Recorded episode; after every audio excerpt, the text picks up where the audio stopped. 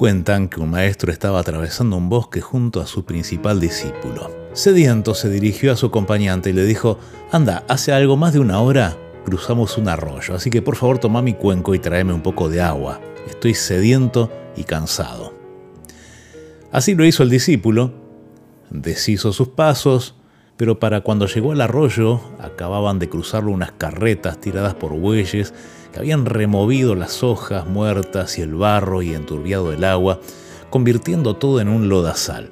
Esa agua ya no se podía beber, estaba demasiado sucia. Así que, amargado, regresó junto a su maestro con el cuenco vacío. El discípulo le dijo, vas a tener que esperar un poco. Iré más adelante, escuché que a unos 4 o 5 kilómetros de acá hay un gran río. Voy a sacar agua de allí. Pero el maestro le insistió, no, no, volvé y tráeme agua de ese arroyo.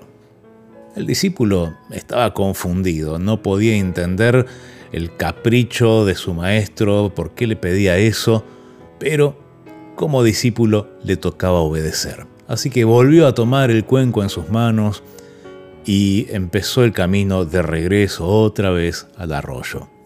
La instrucción del maestro era, no vuelvas sin el agua. Si está sucia, no hagas nada, no te metas al arroyo, solamente sentate a la orilla en silencio y observa.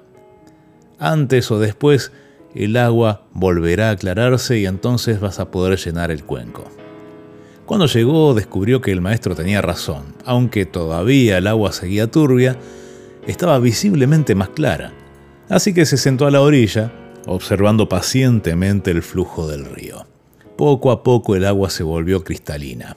El discípulo tomó el cuenco, lo llenó de agua, y mientras lo hacía, entendió que en todo esto había un mensaje. Volvió contento, bailando, le entregó el cuenco a su maestro, se postró a sus pies y le dio las gracias. El maestro le dijo, no, yo te tengo que dar gracias, me trajiste el agua. Pero el discípulo le dijo, yo volví al río enojado pero sentado en la orilla vi cómo mi mente se aclaraba, igual que el agua del arroyo. Si hubiera entrado en la corriente, se habría enturbiado de vuelta.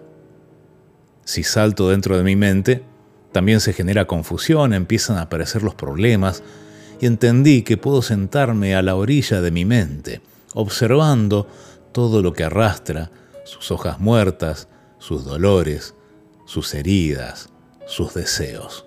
Te doy las gracias por esto.